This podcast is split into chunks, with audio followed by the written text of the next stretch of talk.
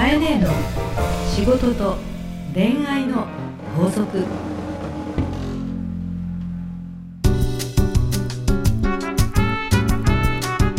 番組ナビゲーターのナグーです。カエネーの仕事と恋愛の法則第65回始まりましたそれではカエネー今週もよろしくお願いいよろしくおたします願いいたします。65回なんだね。65回ですねなかなか中高年年月に入ってきいました。やーそのシニア世代ですね 本当ですね。2月26日ということで、うんまあ間もなくあっという間で3月？3月ということなんですけどねなんか最近運気がすごい。上がってきてるっていうふうにまあこれも自己暗示っていうのもあると思うんですけどね。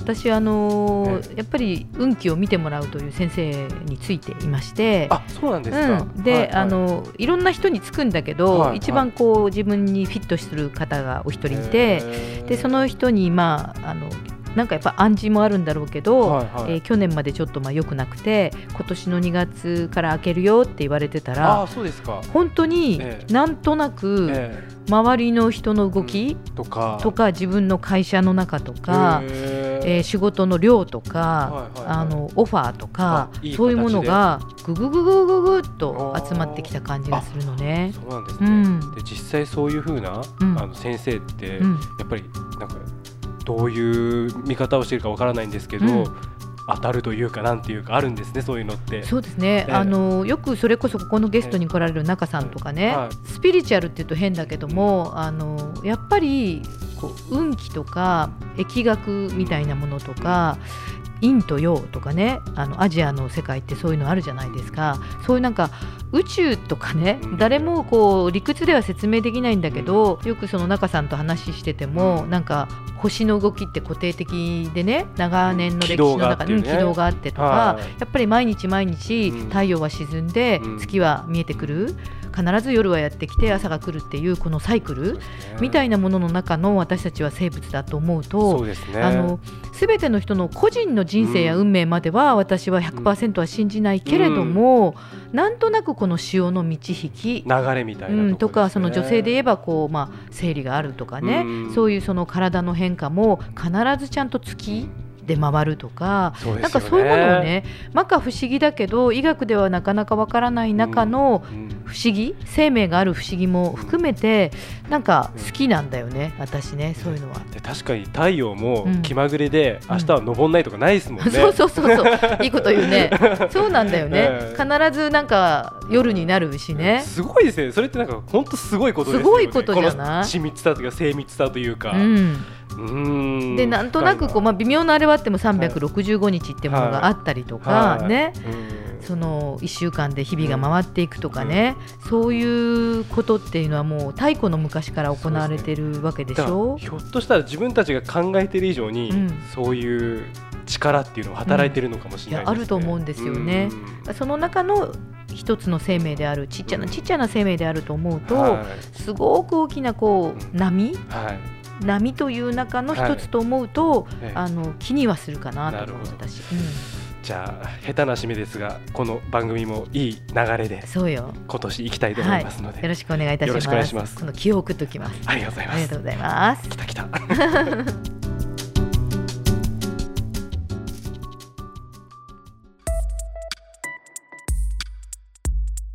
さあ、えー今日も皆さんから届いたメッセージをご紹介していきます今日は島根県、はい。えー、としきさんですおね私の出身地そうですね。島根県ですね。はい。はじめましてかいねえさん。こんにちは。いつも楽しく聞いています、はい。えー最近30代になってうん。かなり太りました、はい。えー仕事柄あまり動かないためうん。体力もガタ落ち、うん。えー疲れやすい体質になってしまいました、うん仕事のパフォーマンスも下がっている気がします、うん。えーこのままじゃまずいと思いうん。食生活の見直しうん。適度な運動を始めようと思っております、はい。さて、えー、かい姉さんは日々忙しくされていますがはい。健康管理など、はい。やはり気を使われているのでしょうか、はい。えーまた仕事のパフォーマンスを上げるためのアドバイスもいただきたいですということでですね。はい。いただいておりますが。はい。いやーかえねえは、うん。相当なんか健康管理に対しては 気を使っているイメージは自分は持っていますあがそう。実際のところどうなんでしょうか？あのーはい。いわゆる健康オタクとか、はい。あとアスリートとか、うん。その私はヨガをすごくやってるとか、うん。そういう人ではないです。はい。うん、で、えー、とすごく私が大切にしてるのは、うん。一日のはい。過ごし方、一日の過ごし方をうん。一番大切にしている。うん。まはい。ずその体内時計じゃないけど、はい。時間ですね、はい。はい。朝うん7時ぐらいに起きる。お早いですね。かうん。はい。で7時から7時半の間に、うん、ちょっとジュースを飲む。ね、うんうんうん。いつもこの番組で言うんですけどね。朝のジュースを飲んで体を起こす、なるほど。で。そこからシャワーを浴びる。うん、そして体全身を起こす、うんはいはいはい。汗も流しておく、うん。はあ、それから朝メールをちょっと立ち上げて出勤準備に入るでテレビをつけてニュースを見ながら今日の朝のニュースをインプットしながら化粧をすると。なるほど。うんっていうその一日が、あの小学校の時のうんなんか夏休みのうん円グラフで、ね。イメージできますね。あるでしょ？起床何時とか。ありましたね。うん。まずね基本がそれなんですよね。だから朝もうめちゃくちゃすごい食べるとか、うん。そういうのはなくて、あのもう食べるものはジュースならジュースで決まっているし、ね。トーストならトーストをちょっとかじるとかでなんかパターンが変わらない、ある意味ルーティンみたいな。うん、そうそう、やっぱそれってやっぱり、うん、こう一日の過ごし方としてはやっぱり大事なポイントになりますかね。すごく大事だと思うんですよ、この方がね仕事のパフォーマンスを上げるためのアドバイスってうん書いてあるのはい。で、はい仕事のパフォーマンスを上げるって、やっぱり少し、うんあのー形というか、はい。ルールというか、はい。パフォーマンスを上げるには、えっと乱雑になるとか、ぐちゃぐちゃな雰囲気だと、うん。パフォーマンスって下がるので、はい。やっぱり仕組み化していく、うん。体も仕組み化していくっていうのはうん。すごく大事だと思うんですね。はい。でその方が体が目覚めるので、はい。実はアイデアもうん。起きやすくなってくる。うん。だからパターン化することで実はアイデアが生まれやすくなるってことがあるのよねと、うん、まあ整えるというか。そうですね。うんあと、あのー食生活ですね次に。あだからまず、はい。タイムっていうのが一つね、はい。今日言ったので言うと、ええ。時間をきちっとこう、はい。動かし方を決めるでしょ、で続いてやっぱり人間の体って、はい。全てがうん。食べ物からできてるはい。と思うのよ。そうですね。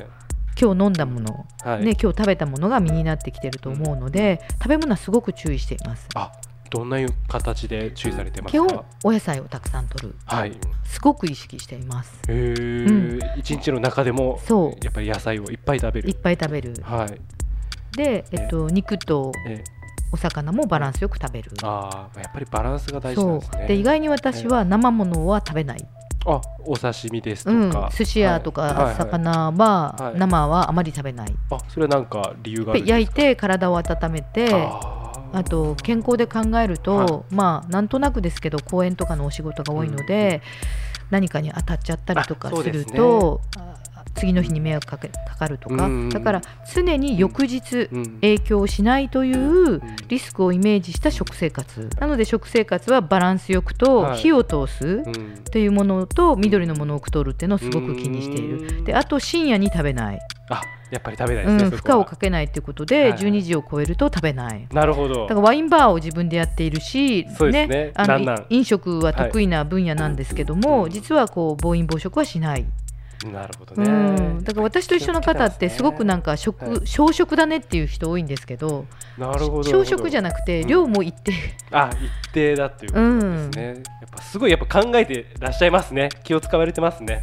とい。うのか、い自然に、自然に。うん、明日がちゃんとしたいから、うーん。常に明日がちゃんとしたいから。でこの方はほら、はい。運動って書いてあるんですけど、はい運動は私は本当にただただ適度な運動なだけなので、うん。ストレッチと言われれるものが一番多くて、家の中でやってます。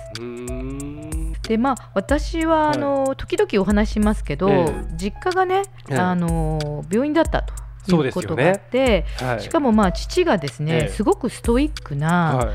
あの子供の時は大嫌いな父だったのね。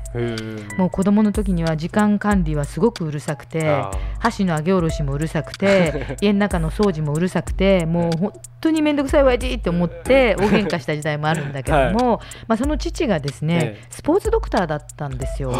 はいで今私あの4人兄弟でねええ。あの一番下の弟は、はい。ここでもパンクロッカーの話をしてるんだけども、存じております。あのすぐ下の弟が、はい。ええ。あのピラティスはい。と言われる、最近ブームというかね、ええ。この数年ブームだと思うんですけど、はい。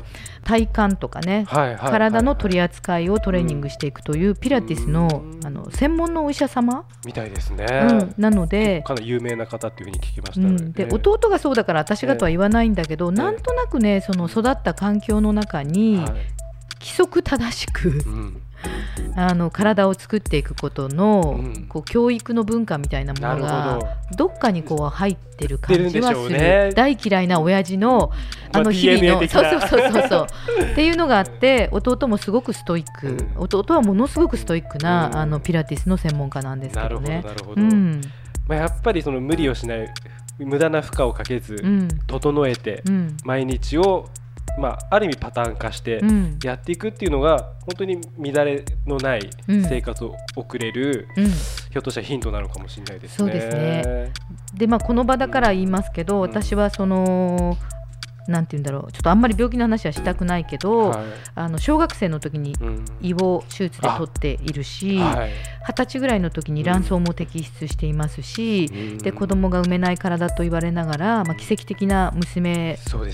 妊娠することからはい。人生が変わるのでね、はい。まあ、今日お話ししたその「飼いねって元気そうだね」っていう健康管理の実は向こう側には、うん命の尊さというか、うん。生きてることの価値が私の根っこにすごくあってね、はい。なるほど。うん、やっぱり命を大切にしたいって、うん。健康であること、元気であることが何をするにもすごく大事だっ。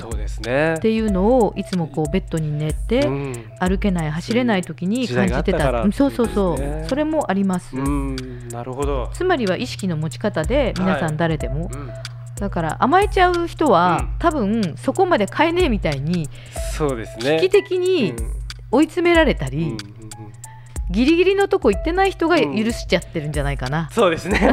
自分も多分そうね含めてそうだと思うんですけど、ね。うん。今すごいカエネの話をうん。聞くと、うん。すごい深く入ってきました。ね、やっぱり環境って大きいので、うん、いや、飼いねすごいねって言われるかもしれないけど、すごいんじゃなくて、あの死の崖っぷちを経験したから、うん。もう二度とあんな風には嫌だなって、できる限り病気になりたくないな、できる限り生きてる限り元気でいたいなという思いがすごくあるから、だけど今、うん。その健康を手に入れてるってことは、うん。でそういうやっぱ過去の辛い経験があるから、うん。今があるってことそなんで、う、うん、まあそういうポジティブに捉えるといい話ですよね。すごく。あー。まあ、はい頑張りたいというか、はい。本当は命は短いかもっていつもあ思っててね、あーそのういうはい。手術も大きな手術とか輸血とかをたくさんしてきてる体だからねもしかして人よりも命は短いかもなって常に思っていてうん。だからこそ目いっぱい元気に仕事をしたいなって思ってるって感じかな。あそれ。はすごくうん、見ててわかります。じゃあとしきさんも頑張ってください。頑張ってください。じゃあかいね、えー今週のですね法則で締めてください。お願いします。健康である幸せを大切にパフォーマンスアップは心構えから。大人のファッション。コミュニケーション。講座大人のファッションコミュニケーション講座。今週はファッションのプロファッションスタイリストジャパンの西岡長正さんにお越しいただいております。今日もよろしくお願いします。よろしくお願いいたします。はい、えー、西岡さん今日はですね、はいい、つもはあのファッションのお話を聞くんですけれども、はいはいえー割とこう真面目に、えー今日は西岡さんの経営者としてのみたいな質問が来てますよ、はい。えー釧路のショッカーさんからはい。こんにちは西岡さんこんにちは。まだお若いのに立派な会社を経営されていてすごいと思いますあありがとうございますん私もすごいと思いあ、ま本当ですか。すスタッフもね何人も抱えておられますね。西岡さんが仕事をされる上で大切にされている、まあ、流儀というかこだわりみたいなことがあったら教えてください。そうですね。そうですね。そうですね。まずですね、うん。そのお洋服を、うん。その売るっていうね、このうん。販売員さんうん。のやってることではないんですね、全く。うんうん。うん、あの決して悪いことではないと思いますし僕うん。は素晴らしい、あの職業だと思ってですね、うん。その販売員さんの仕事も思うんですけどもただやっぱりこう待つ側要は待ってですねお客さんを待っていらっしゃいませとやる事業ではないと、うん。うん、どういうことかというと僕らはそういった方たちにですねあの求めてる方ファッションを求めてる方に、えーこう来ていただく、ううん。んまあ、4階にありますから僕らの、まあ、オフィスというかサロンは。うん。なのでピンポン押さないと来れないわけですよね。うん、確かにね、ええ。マンションの中にあるオフィスですね、今ね。と。いうことは僕らが外に出てうん。必要な人たちを探す。要はこのファッションという可能性にうん。感じてもらえる方たちを見つけていく事業なんですよね。ううん。んまあ、そういったことでは、まあ、また一つ違うところなのかなと。ショッピングセンターとか百貨店の中のええお店屋さんとはちょっと違うってことですよね。そうですそうです、ええ、そうなんですでまあファッションの話もそうなんですけども、まあ、僕はファッションという定義がですねあの、まあ、流儀なのかこれもそのこだわりなのかもしれないんですけどもうん。やはりそのおしゃれとか、うん。まあ、流行とか、うん。そういうことももちろんファッションの中で素晴らしいことだと思うんですけども僕の中ではもう本当にファッションはもうコミュニケーションツール。もうパートナーと言っていいほどですね、なるほど、えー自分のことを語っていってしまう。うん。それぐらい重要なものだと思ってますんで、うん。このこだわりを大事にうん。服のその可能性をうん。やはり世の中に広げていきたいっていうふうに思って仕事はさせてもらってます。うーんじゃあファッションとはコミュニケーションの、まあ、ツールであるとそうです。いう位置づけをまずされていて、はい。だからコミュニケーションという場面においての効果を表すファッションというのをすごくポリシーとして伝えようとしてるっていうふうに理解していいですか？もうその通りだと思います。はい。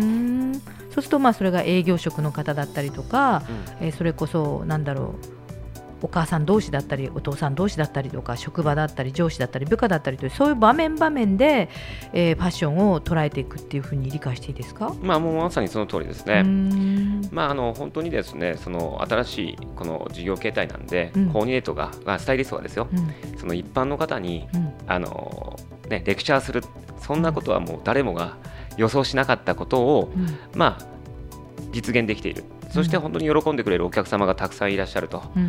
それってまた新しいうんかもしれないですけど非常識だったんですけど常識ですよね、うん。まあ常識というか喜んでいただけてるわけですから、うん。まあ、これが本当世の中に広げるように本気でやらせてもらってますおー素晴らしい。はい。よく西岡さんねそういう意味では TPO っていうお言葉を使われるんですけど、はい。まあ、要はその場面場面に合わせて一人の人でもえ状況に合わせてファッションをちゃんと考えようよっていうこともおっしゃってますけども、はい。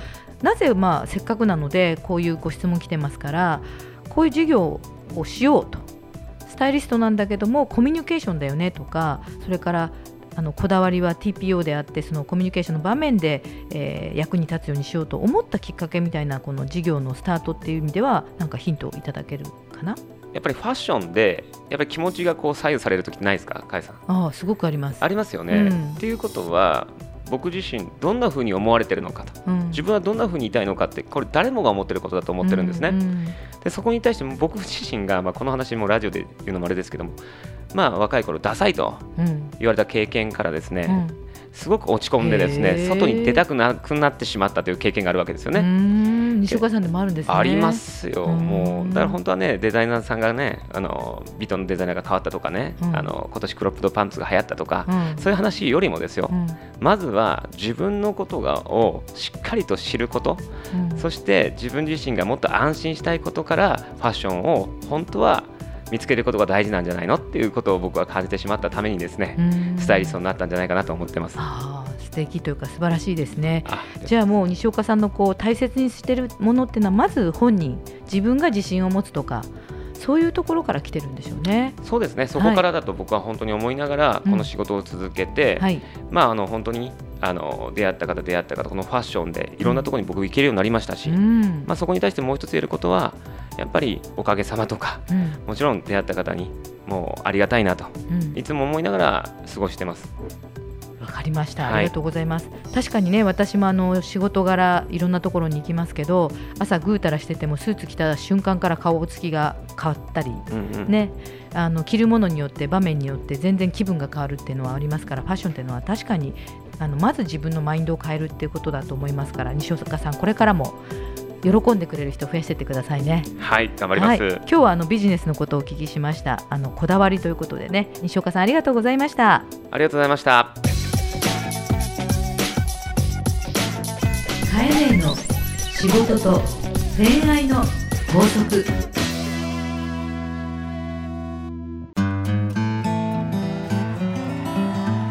番組からリスナー皆様へのプレゼントです抽選で3名の方にりします。今週のプレゼントははい、先ほど話に出てきました、うん。カイネの弟さん、はい。武田純也さんが書かれたという書籍ですね。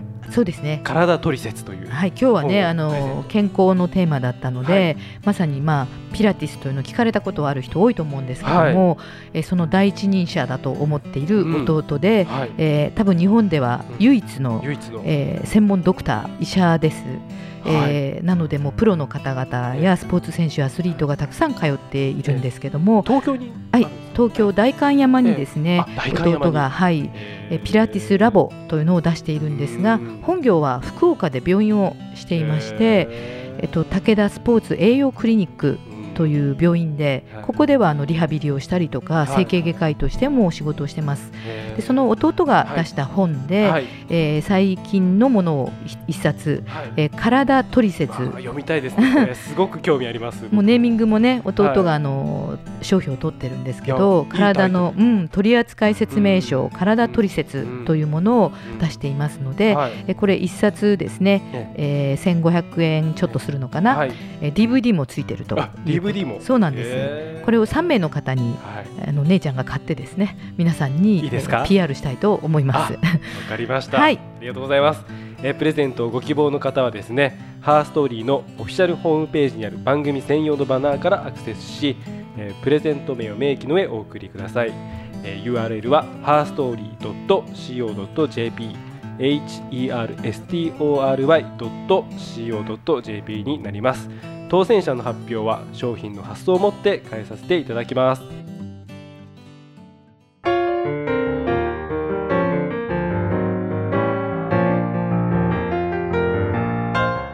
さあエンディングのお時間ですが、はい。えー今日はですねたまにうん。この番組のですね、はい。話に出てくるあの弟さんの話を。パンクロッカーとねパンクロッカーのあ社長とピラティスのねのええうん武田純也さんと。はい、はい、お二人ちょっとお話しさせていただいたんですけど、はい。ぜひですね、うん。こうなったからには この番組にうん。ちょっとゲストとしてですね出演していただきたいなっていうね。出演はねすると思うんだけども、あ出演していただいやすると思うんだけど、ええ。どちらも、ええ。まあ私以上に語るよ。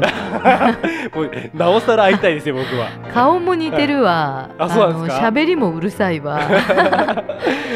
なんかええ一家全員、いやー。あの寡黙な人ゼロみたいな変えねえより語るってどういうことですか？僕の中でありえないんですけど。まあでもねいろいろあの大人の番組ですから、ええ。そういう意味ではあの、ええ。まず上の弟はね、はい。今日もご紹介したように、はい。あの成人病といいますか、うん。体の取扱説明というのはい。の専門家ですから、はなんか健康の話とか、そうですね聞きたいですね。うん、いいかもしれませんね、はい。あと腰痛とかね、はい。肩こりとかね。ちょっとなんかタイトルを変えて。今度あのじゃああの西岡さんと中さんに頼んでどっかであの健 康コーナーみたいなのもね。あちょっとそれ面白そうですね。面白そうですね。これちょっとぜひ実現したいですね。はいわかりました。ちょっと伝えておきます。じゃあまたちょっとその話は後ほど。とはい。いうことで、えーではですね、えー皆様からですね飼い犬宛ての悩み相談また大人のファッションコミュニケーション講座へのお便りもどしどしお待ちしております。すべ、えー、全てのお便りはハーストーリーのオフィシャルホームページにある番組専用のバナーからお送りください URL は herstory.co.jp herstory.co.jp です。それではかえね来週もよろしくお願いいたします、はいよろしくお願いいたします。この番組はハーストーリーとファッションスタイリストジャパンの提供でお送りしました。